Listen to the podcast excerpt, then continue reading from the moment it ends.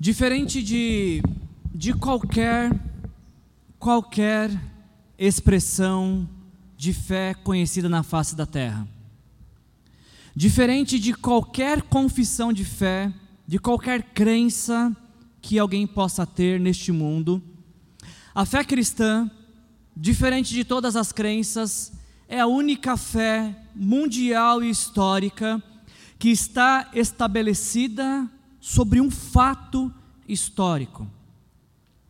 E a fé cristã ela está tão baseada em um único fato histórico que se porventura esse fato histórico sumisse, não fosse registrado, não fosse contado, a fé cristã não faria sentido algum.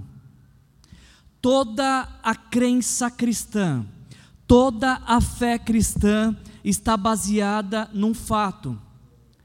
No primeiro século, um homem surgiu em Jerusalém. O nome dele é Jesus.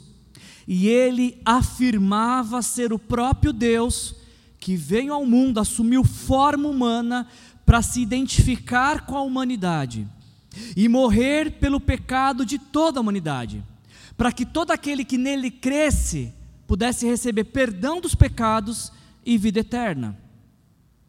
A Bíblia nos conta de que numa sexta-feira, que nós chamamos de Sexta-feira Santa, alguns estudiosos acreditam que foi dia 7 de abril do ano 30. No dia 7 de abril de 30, por volta da sexta-feira, por volta das nove da manhã, o nosso Senhor Jesus Cristo foi crucificado. Mas ele não foi à cruz porque era um condenado ou porque tinha algum pecado, ele foi voluntariamente. Ele se deu, ele se ofereceu. Embora os religiosos judeus achavam que estavam derrotando ele e o Império Romano achava que estava silenciando um agitador da multidão, a palavra nos garante que Jesus se entregou voluntariamente porque ele tinha um propósito, ele tinha um único ideal de existência: entregar a vida dele por mim e por você. Agora, é importante que digamos que a fé cristã, ela não está baseada na sexta-feira da paixão. Embora a sexta-feira da paixão ela é muito importante, porque foi nesse dia que Jesus morreu pelos nossos pecados. Mas a obra da cruz, ela não termina na sexta-feira. Passados dois dias, domingo pela manhã, duas mulheres foram visitar um túmulo e o encontraram vazio. E um anjo surge e diz para elas: Por que vocês estão procurando entre os mortos aquele que vive? Ele não está aqui, ele ressuscitou, ele está vivo. Essa é a data histórica sobre qual a nossa fé está estabelecida e fundamentada. Jesus Cristo ressuscitou.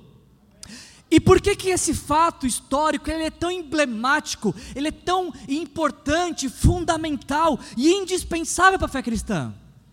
É porque se Jesus não ressuscitasse, nós não teríamos como ter acesso à vida eterna. Porque na sexta-feira Jesus morre pelos nossos pecados, mas domingo ele ressuscita para vencer a morte e conceder a vida eterna para todo aquele que nele crê. Então, a, a, fé cristã está baseada na ressurreição de Jesus, e isto não é uma fábula, isto não é um conto, isso é um fato histórico. Jesus ressuscitou, e é sobre este fato histórico que está estabelecida a nossa fé. Eu não sei se você sabia disso, não sei se alguma vez alguém te perguntou, ou se você já se perguntou, ou perguntou para alguém sobre isso. Mas a Bíblia inteira, a Bíblia inteira, ela foi escrita para que nós tivéssemos acesso apenas a uma, uma única informação. E qual é essa informação?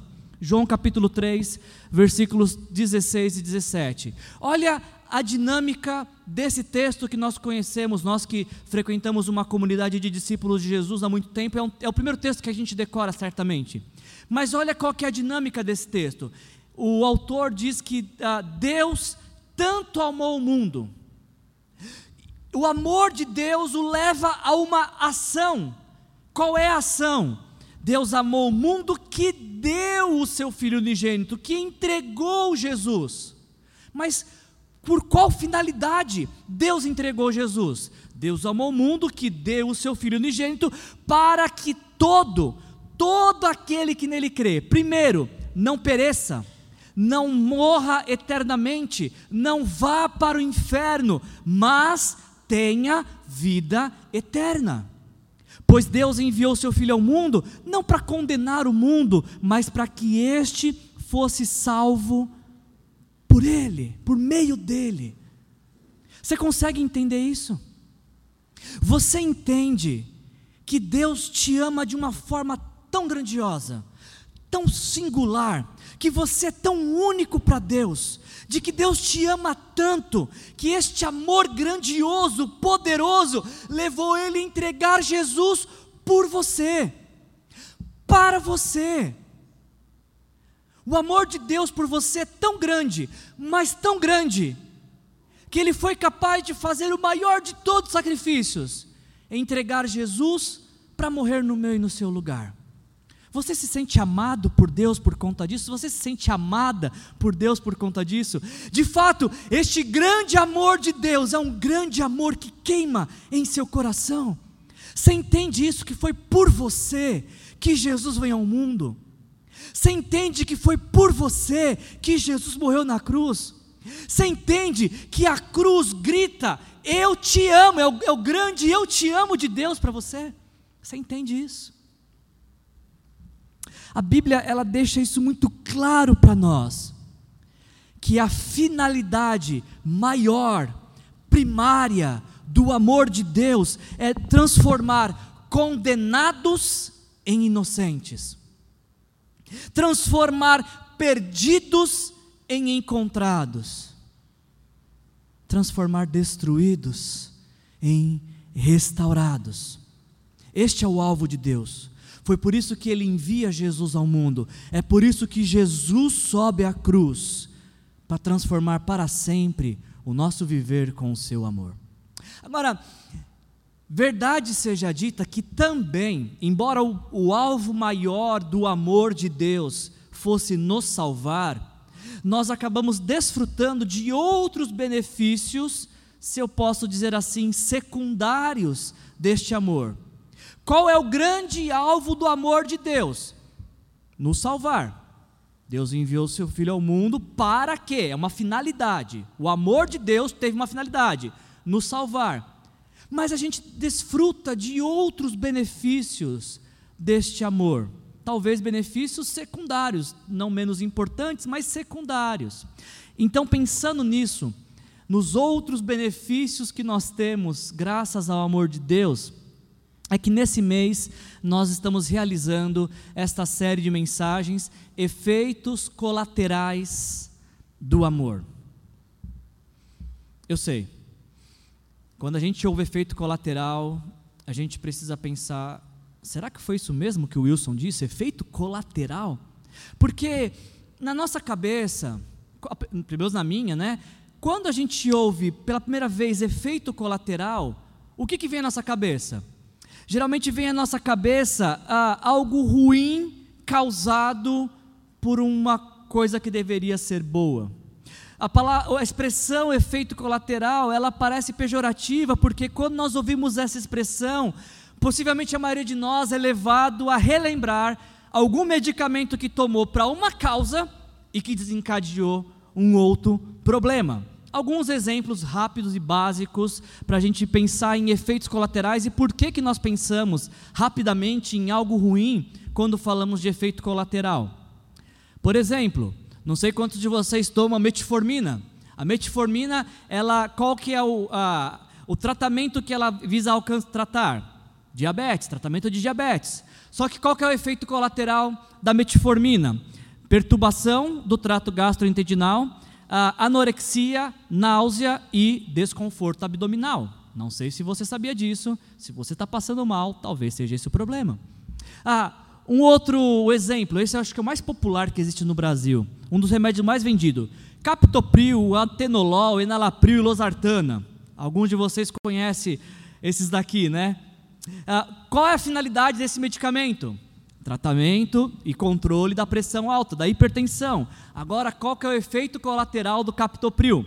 Ah, tosse seca, persistente dor de cabeça, perda do paladar, fadiga e náusea.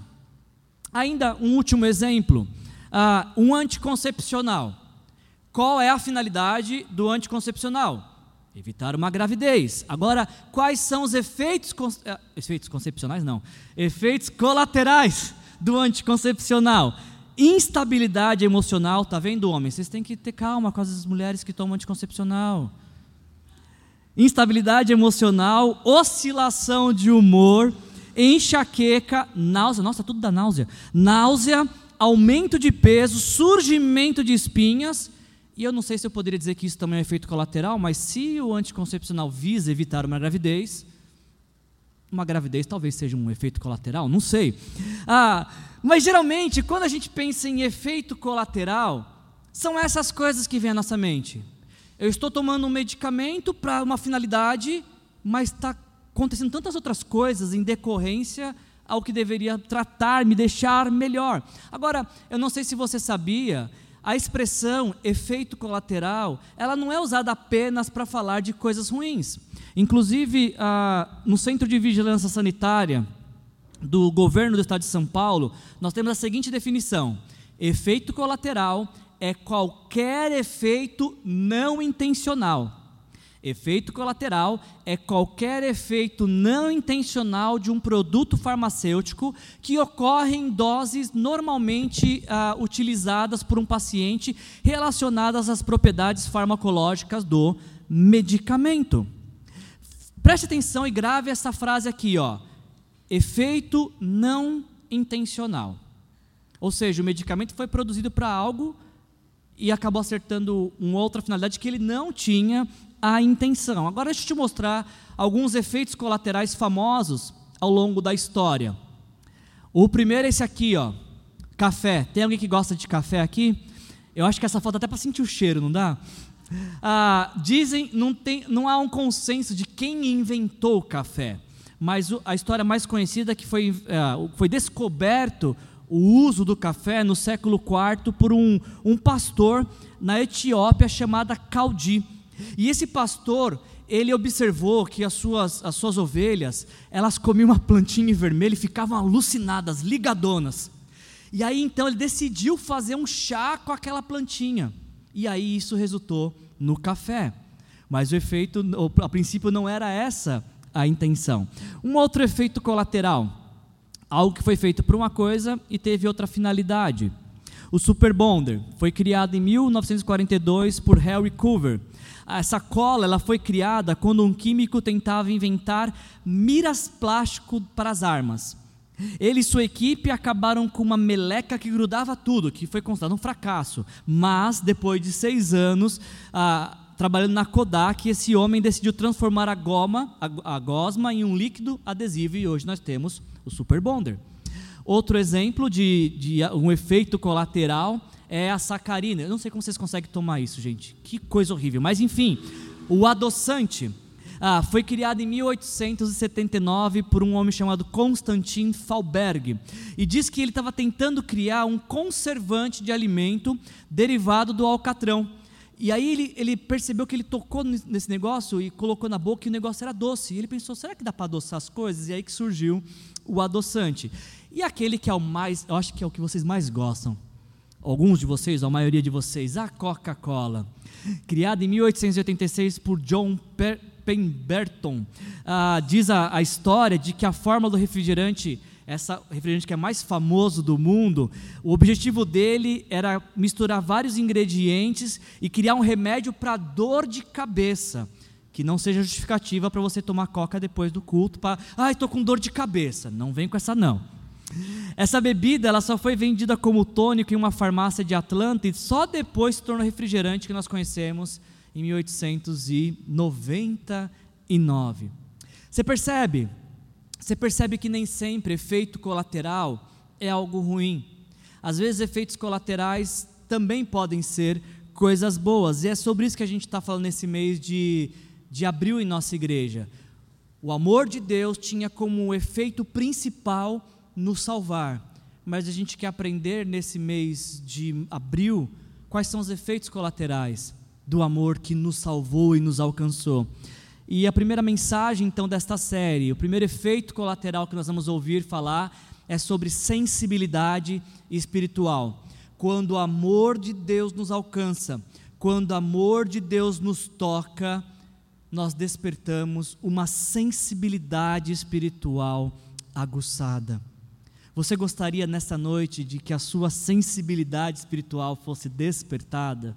Então ouça o que o Espírito Santo vai te dizer através dessa palavra de João capítulo 10, versículos de 1 a 10. Se você tiver com a sua Bíblia, abra ela, por favor, e se você não tiver, nós vamos estar projetando esse texto aqui. João 10, de 1 a 10.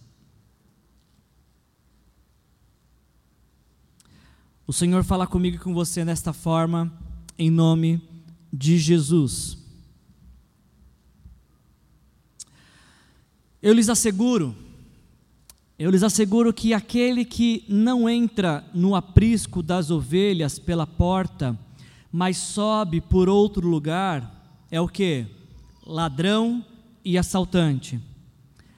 Eu tenho que colocar o texto, né? Desculpa.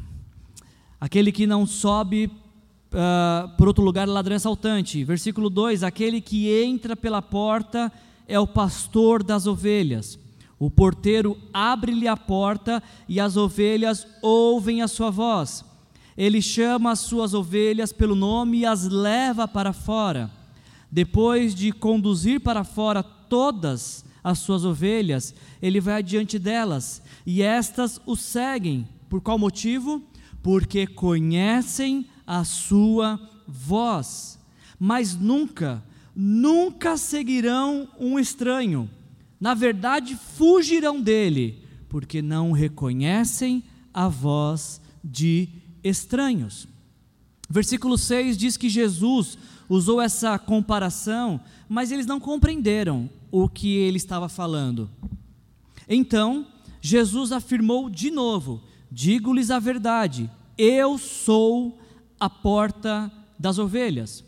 Todos os que vieram antes de mim eram ladrões e assaltantes, mas as ovelhas não os ouviram. Eu sou a porta de Jesus. Quem entra por mim será salvo. Entrará e sairá e encontrará pastagem.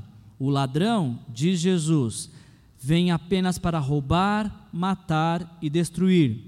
Eu vim para que tenham vida e a tenham plenamente. Até aqui.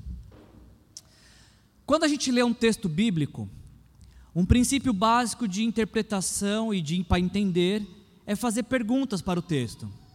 O texto que nós lemos, ele começa com uma expressão: eu lhes asseguro. Nós sabemos que é Jesus que está falando. Agora, Jesus está falando com quem? Eu lhes asseguro para quem? Para quem Jesus está assegurando alguma coisa? Com quem Jesus está conversando? Ainda no versículo, uh, versículo 6 diz que Jesus usou essa comparação, mas eles não compreenderam. Eles quem? De quem que o texto está falando? O entendimento disso, de com quem Jesus está falando, é o que te fará compreender todo o texto de João 10. Porque João 10 está intimamente conectado com uma história anterior. Se você estiver com a sua Bíblia aberta, você pode virar uma página.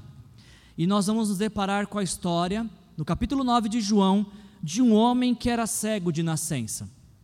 Diz João capítulo 9 que Jesus estava andando com os seus discípulos e os seus discípulos contemplaram um cego. E diz o texto que era um cego de nascença. Versículo 2: Seus discípulos perguntaram para Jesus, mestre, quem pecou, este homem ou seus pais, para que ele nascesse cego? Na cultura judaica do primeiro século, quando alguém nascia com alguma deformidade, ah, só tinha duas possíveis explicações para eles. Uma, os pais pecaram e este era um castigo de Deus sobre o filho. Essa é a primeira compreensão judaica no primeiro século. A segunda compreensão judaica é que o bebê bebês que eram muito agitados no ventre, ah, os judeus achavam que eram pecadores, estavam pecando, estavam fazendo muita farra. e por isso, como castigo de Deus, nasciam com defeito. Essa era a compreensão judaica, essa era a mentalidade da religião judaica. E os discípulos, cheios dessa religião, olham para um cego de nascença e falam: Jesus, quem pecou para que ele nascesse cego? Ele ou os pais dele? Porque é isso que a religião faz, a religião procura culpados, ela procura justificativas para explicar uma condenação de uma ira de Deus.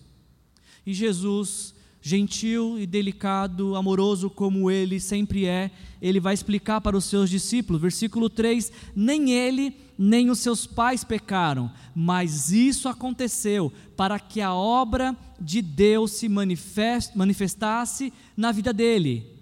Enquanto é dia, precisamos realizar a obra daquele que me enviou. A noite se aproxima quando ninguém pode trabalhar. E Jesus diz no versículo 5: Enquanto estou no mundo, eu sou o que? A luz do mundo. Jesus está diante de um cego. E eu acho que mais cego que o cego eram os discípulos, que não conseguiam enxergar que Deus não é um Deus carrasco que castiga pessoas por conta dos seus pecados, porque toda a condenação do pecado foi derramado sobre a cruz de Jesus. Então Jesus decide curar este homem. Jesus toca na vista desse homem e manda que ele vá se lavar no tanque de Siloé, e ele vai se lavar nesse tanque, e quando ele lava os olhos, ele volta a enxergar. E ele começa a glorificar a Deus, porque pela primeira vez na vida ele está enxergando. Uma coisa é perder a visão ao longo da vida. Agora, imagina para quem nunca viu, ver pela primeira vez. É o que está acontecendo. E a cidade de Jerusalém está alvoroçada, porque nunca na história de Israel se ouviu falar de um cego de nascença que voltou a ver. Então existia em Israel um tribunal chamado Sinédrio que tinha que investigar quando coisas assim aconteciam. E o tribunal manda chamar esse homem. E eles perguntam para ele: Como é que você voltou a ver? Ele falou: Não sei, eu sei que eu, tava, eu era cego, o homem chamado Jesus tocou meus olhos e agora eu vejo. Mas como que pode ser isso? E ele falou: Não sei, eu sei que foi assim, só sei que foi assim. E aí os, os religiosos não queriam acreditar que Jesus tinha curado aquele homem.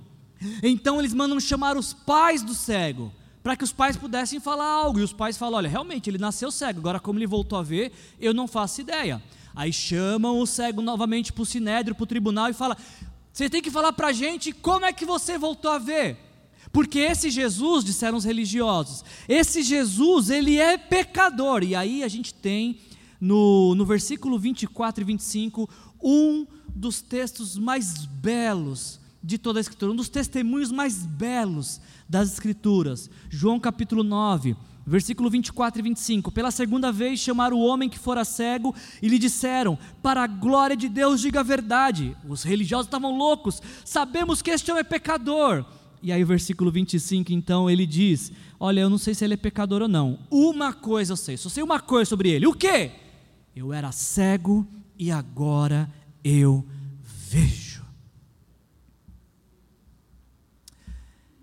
Esse homem, ele era um antes do encontro com Cristo, e ele passou a ser o outro completamente depois do encontro com Cristo. E era isso o que ele sabia: que Cristo transforma a vida, que Cristo divide a história entre antes de Cristo e depois de Cristo. Você poderia dizer isso nessa noite, que a sua história também tem um antes e um depois de Cristo? Existe um marco na sua vida de quem você era sem Jesus e quem você passou a ser por causa de Jesus. A nossa vida também precisa desta linha divisória em quem nós éramos sem Jesus e em quem nós nos tornamos por conta de Jesus. Se você diz, eu conheci Jesus, mas a sua vida continua a mesma, desculpa, você não conheceu Jesus ou a gente não está falando do mesmo Jesus. Porque o Jesus que eu conheço, o Jesus das Escrituras, quando ele entra em uma vida, ele a transforma por completo. Por completo. De uma vez por todas. De forma que existe um antes de Jesus e um depois de Jesus. Quando esse cego responde isso, esses religiosos eles não conseguem lidar com essa informação, porque eles não, os religiosos daquela época não aceitavam Jesus. E aí então, numa atitude característica da religiosidade, os religiosos expulsam o cego, o ex-cego na verdade, né? Eles o expulsam do templo. A gente vê isso ah, no versículo 30, 34. Diante disso, os religiosos responderam: Você nasceu cheio de pecado, como tem a ousadia de nos ensinar? E os expulsaram. Só que enquanto a religião expulsa e oprime, o Evangelho de Jesus nos fala sobre receber pecadores e transformá-los com o poder do Espírito Santo. Jesus ouviu, versículo 35, que o haviam expulsado, e ao encontrá-lo disse: Você crê no Filho do Homem? Perguntou o homem: Quem é ele para que eu creia? E Jesus disse: Você já o tem visto, é aquele que está falando com você. Então o homem adorou e falou: Senhor, eu creio. Agora, versículo 39, Jesus disse: Eu vim a este mundo para julgamento, a fim de que os cegos vejam e os que veem se tornem cegos. Assim termina essa história. Um cego que volta a ver e religiosos que achavam que viam e que são verdadeiros cegos. Agora, preste atenção no versículo 40, porque ele é a chave para entendermos o que acontece em, em João 10.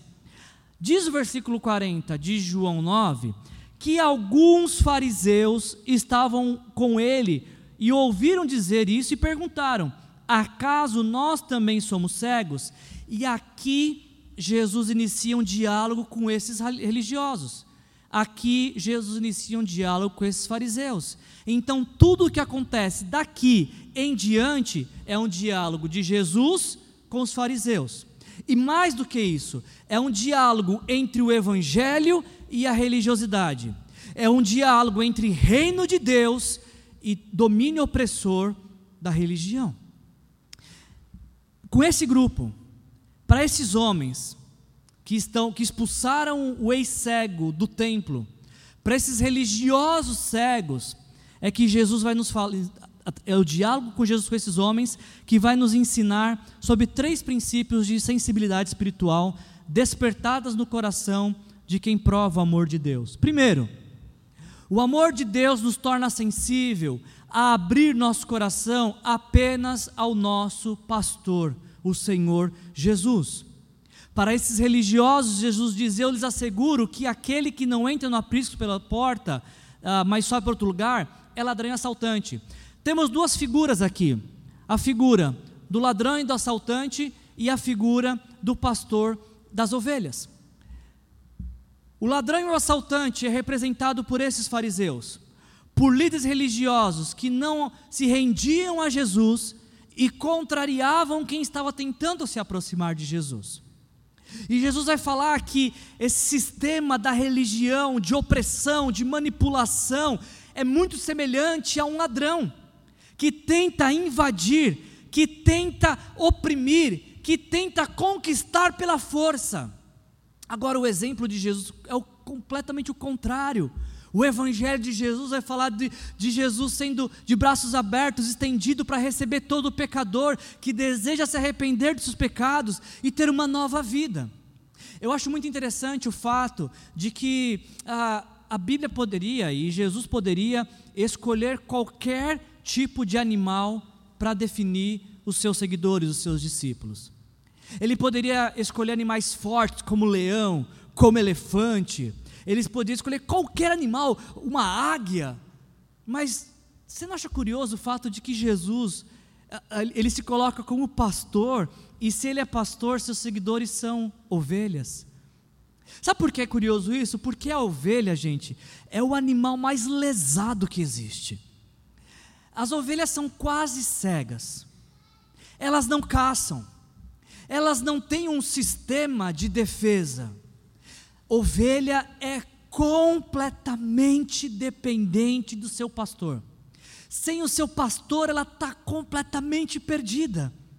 E é justamente a este animal indefeso, lesado, é que Jesus nos define para nos ensinar que nós dependemos completamente dEle, para nos ensinar que nós não precisamos nos defender, para nos ensinar de que nós não sobrevivemos com base no nosso esforço, nós sobrevivemos com o cuidado de quem?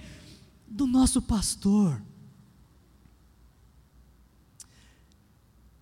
Jesus nos ensina que quando nós nos rendemos ao amor de Deus, quando nós experimentamos do amor de Deus, nós temos que ter sensibilidade para discernir a quem ou ao que, a que sistema de crença nós estamos abrindo as nossas vidas. Será que nós estamos permitindo ser invadidos por sistemas de crença semelhantes a ladrões e assaltantes que oprimem, que maltratam, que manipulam? Ou será que o nosso coração está completamente aberto a Jesus, o nosso pastor, nesta noite? Sabe como é que você pode fazer a, a distinção disso? Como é que você sabe ao que sua vida está aberta? Pela maneira como você enxerga Deus. Você enxerga Deus como alguém que está prontinho para te castigar na primeira falha sua? Ou você enxerga Deus como alguém que insiste em chamar você pecador de filho amado? Como é que você enxerga Deus? Como alguém que você tem que conquistar o favor? Ou como alguém que você, que você sabe que você não, o que você recebe, você recebe não por merecimento, mas por graça bendita dele? Essa é a diferença. Aqueles que olham para Deus com medo, acolher em suas vidas esse sistema de crença de o um ladrão assaltante que invade a vida.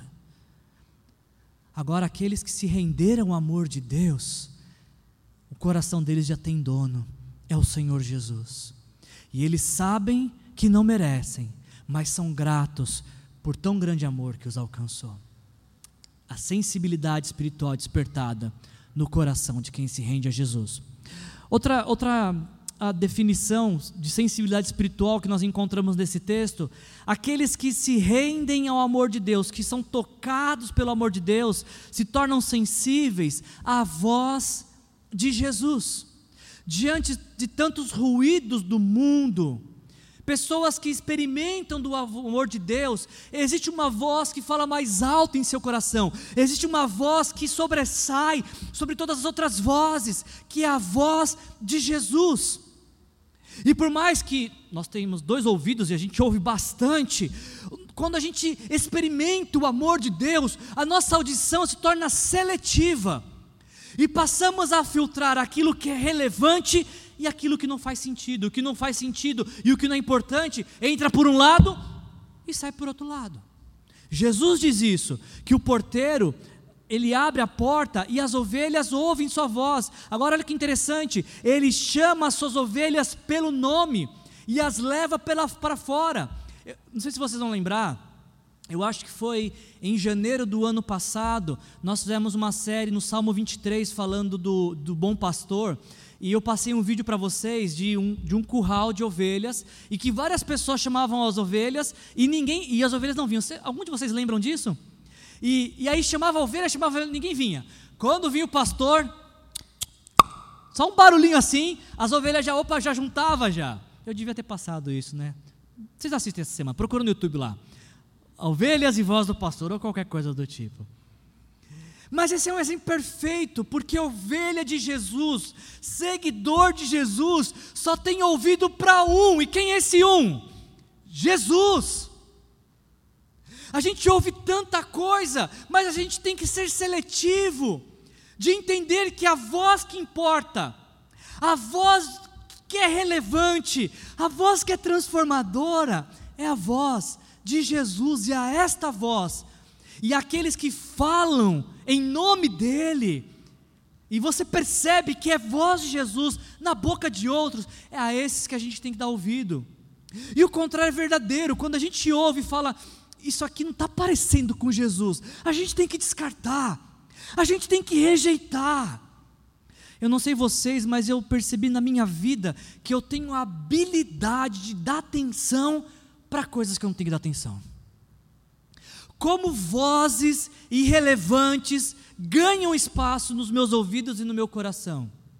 E é por isso que essa mensagem ela é tão particular para mim, porque Jesus está me falando, filho, ouça a minha voz, esteja atento ao que eu digo, porque sou eu que te amo, sou eu que sabe o que você precisa, sou eu que sabe o que está no seu coração, por isso, silencie os seus ouvidos para todas as outras vozes e ouça apenas a minha voz, diz o Senhor porque é esta voz que transforma o nosso viver.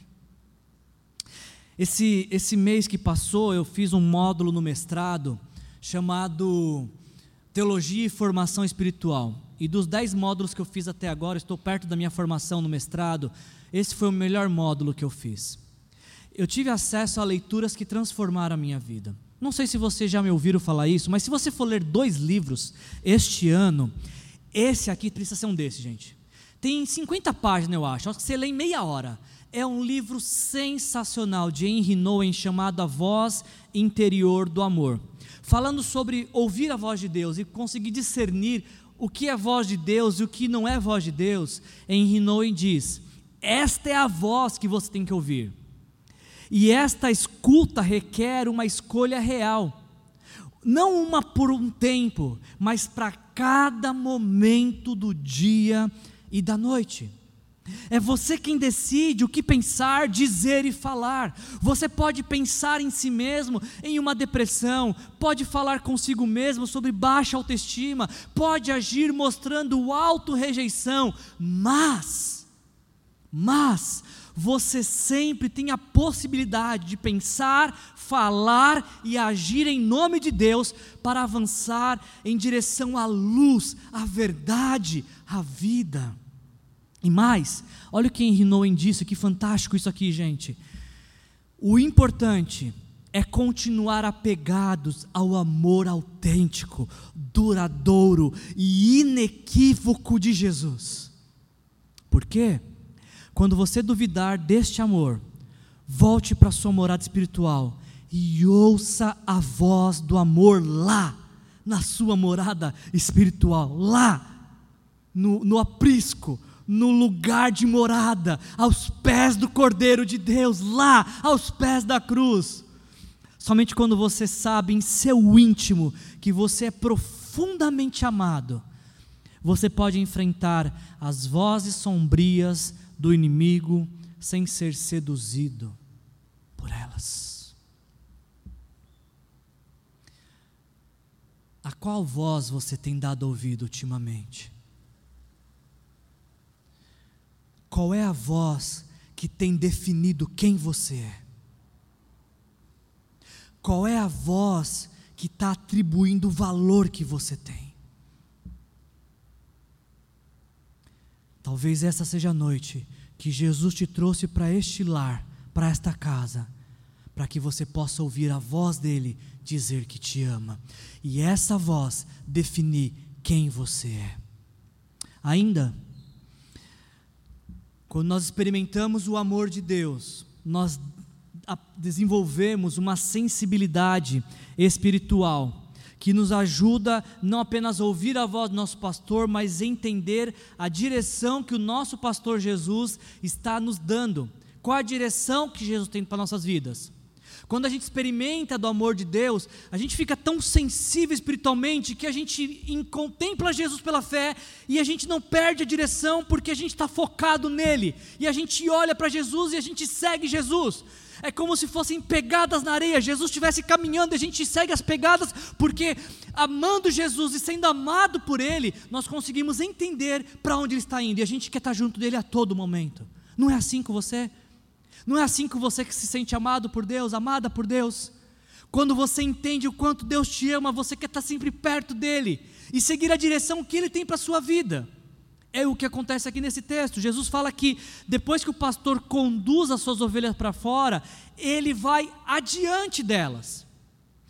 O pastor traz suas ovelhas, mas ele não larga suas ovelhas ao acaso e fala: agora vocês estão por conta própria, pode seguir, vai, espalha. Não, não, não. Ele a retira do aprisco e ele vai à frente seguindo, dando direção para elas. É o que Jesus fala, faz conosco. E ele ainda diz que essas o seguem porque conhecem sua voz. É indispensável para seguir Jesus entender a voz de Jesus, reconhecer a voz de Jesus. Quando a gente experimenta do amor de Deus, nós conseguimos entender quais são os planos e propósitos para nossas vidas. Somos tocados por esse amor que nos dá um ressignificado de vida, um novo propósito para viver. E aqui Jesus estabelece um contraste, porque sendo ele o bom pastor e os religiosos, os ladrões e assaltantes, aqui ele estabelece um contraste, porque enquanto Jesus conduz, vai adiante, os religiosos expulsaram o cego do templo. Lembra que o diálogo começou assim? Os religiosos se colocaram acima do cego e falou: "Você é cheio de pecado". E Jesus falou: "Realmente, você é cheio de pecado, por isso você tem que vir aqui perto de mim para ouvir sobre perdão e ser perdoado". Olha a diferença que existe. Quando somos tocados pelo amor de Deus, quando permitimos que esse amor nos toque e redefina a nossa vida, são os passos de Jesus que a gente quer seguir. É a vontade dele que a gente quer fazer. Porque a sensibilidade espiritual nos ensina que a vontade dele é boa, perfeita e agradável. Eu queria concluir essa mensagem com vocês, porque João capítulo 10, versículo 6, diz que Jesus contou essa história para os religiosos, dando a eles uma oportunidade de transformação. Jesus conta essa história para eles, mas eles não compreenderam. Eles não entenderam o que Jesus está falando. Então Jesus vai dizer de uma forma mais clara: se vocês não entenderam, deixa eu esclarecer para vocês. Eu sou a porta das ovelhas. Jesus não é apenas o pastor que conduz as ovelhas, mas como a porta que dá acesso para que as ovelhas entrem no reino de Deus. Digo-lhes a verdade: eu sou a porta das ovelhas. Todos que vieram antes de mim, ou seja, vocês religiosos, eram ladrões e assaltantes e as ovelhas não os ouviram. Eu queria concluir com vocês observando três coisas que Jesus fala e que a gente pode talvez pegar esses exemplos e aplicar essa mensagem em nossa vida. Primeira coisa que Jesus fala é isso aqui. Ele, Jesus, é quem nos dá acesso à eternidade. Ele diz: Eu sou a porta, e quem entra por mim, o que acontece? É salvo. Há uma promessa de Deus para a minha vida e para a sua vida, que quando nós nos rendemos a Jesus, nós recebemos a salvação de Deus. Em outro lugar, em João capítulo 14, Jesus diz: Eu sou o caminho, a verdade e a vida. Ninguém, absolutamente ninguém vem ao Pai a não ser por mim. Jesus é o único que pode nos levar a Deus. Jesus é aquele que nos reconecta com Deus. Não há outro caminho, não há, não há outra alternativa é só Jesus. Talvez você já deve ter ouvido, ah, mas Wilson, todos os caminhos não levam a Deus? Não, não. Se você pegar a Dutra sentido Rio, você nunca vai chegar em São Paulo. Correto? Ou só se você entrar um portal, né? Você vai para do sentido Rio, então um portal sai em São Paulo. Caso contrário, você nunca vai chegar. Porque o caminho para São Paulo não é sentido Rio, é sentido São Paulo. Com Jesus é a mesma coisa, ele é o único caminho, não há outro. A pergunta que eu te faço é: você quer entrar na eternidade? Você quer ter acesso à eternidade? Você quer ter acesso ao reino de Deus nesta noite? O caminho está aqui, a porta está aberta, o nome dele é Jesus. E Ele está pronto para te receber, Ele está pronto para te trazer para Ele, para que você possa entrar e ser salvo nesta noite, em nome de Jesus.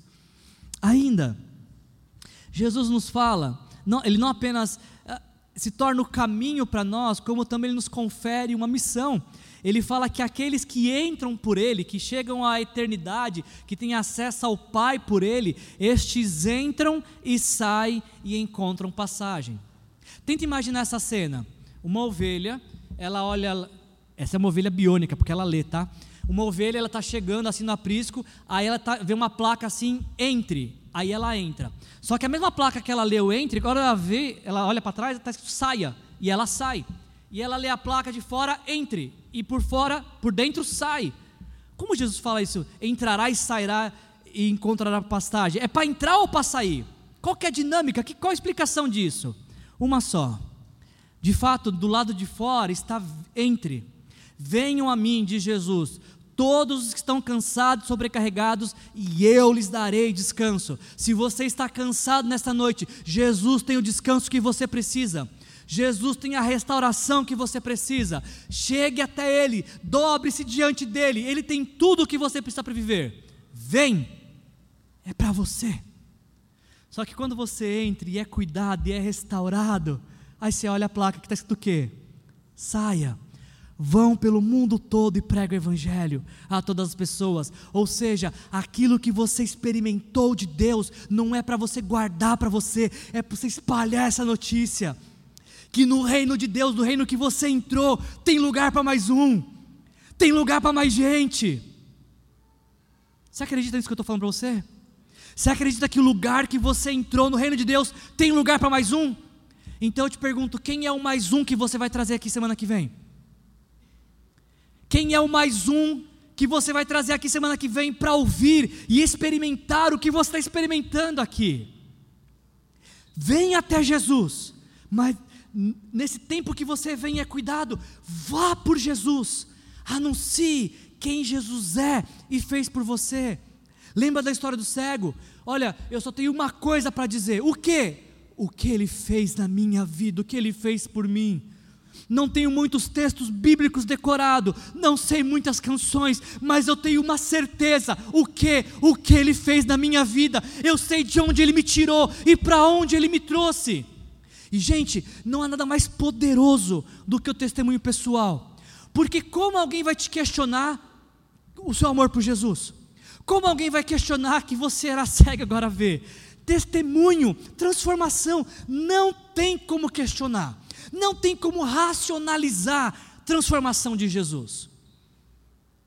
A gente só fala para as pessoas: venham ver. Você não está acreditando? Então vem conhecer esse Jesus que mudou a minha vida.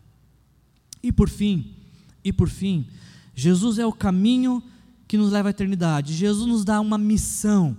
E ainda, Jesus, ele restaura tudo, absolutamente tudo o que foi perdido. Esse texto, João capítulo 10, versículo 10, é um texto muito conhecido por nós. Diz que o ladrão vem apenas para roubar, matar e destruir. Quem que é o ladrão aqui? Algumas pessoas olham para esse e falam: o, o diabo é o ladrão, né? E até dizem assim: ah, como diz a Bíblia, que o diabo vem para matar, roubar e destruir. Eu acho mesmo que o diabo vem para matar, roubar e destruir, mas não é o que está escrito aqui. Não é o que está escrito nesse texto. Porque o ladrão desse texto, lembra do contexto da história que a gente viu, são os religiosos que roubavam o acesso a Deus através de Jesus. E Jesus está falando que estes religiosos, manipuladores, que impediam que as pessoas tinham acesso a Deus, a finalidade do sistema de crença religioso manipulador é roubar, matar e destruir. Pense um pouquinho nessas expressões: matar, roubar e destruir. Roubar significa que algo que é seu não está mais em sua posse, porque te foi tomado. Destruir significa que algo que era seu pode ser que esteja com você, mas completamente deteriorado. Ainda, matar significa que algo que é seu não está mais com você, porque deixou de existir.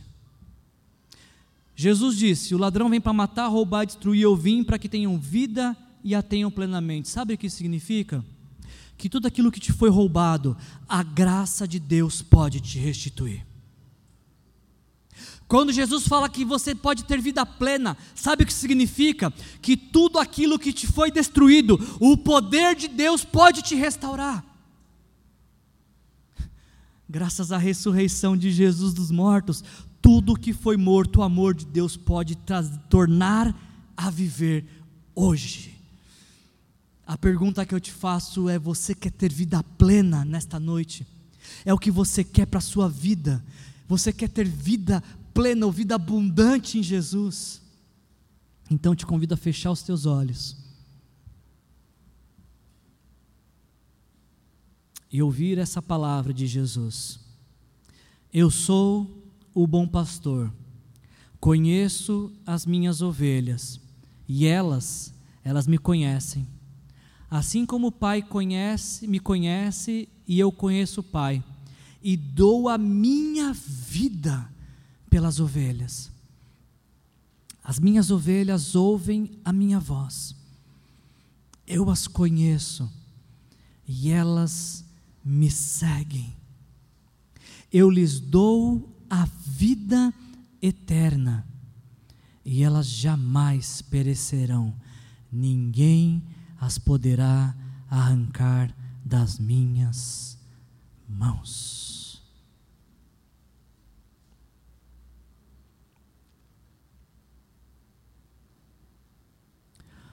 Que voz você está ouvindo agora?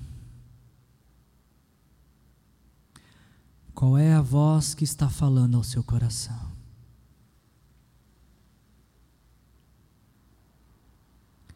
Pela fé, ouça a voz de Jesus dizer: Eu te amo, você me pertence, eu jamais te abandonarei, e ninguém pode te tirar das minhas mãos.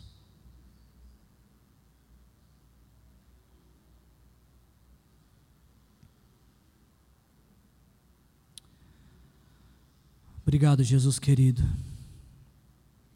Obrigado, nosso Senhor e Mestre,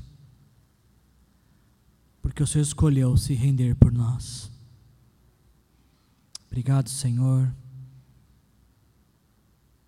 porque um dia o Senhor decidiu abrir mão da sua glória, se esvaziar por completo, se sujeitar às limitações humanas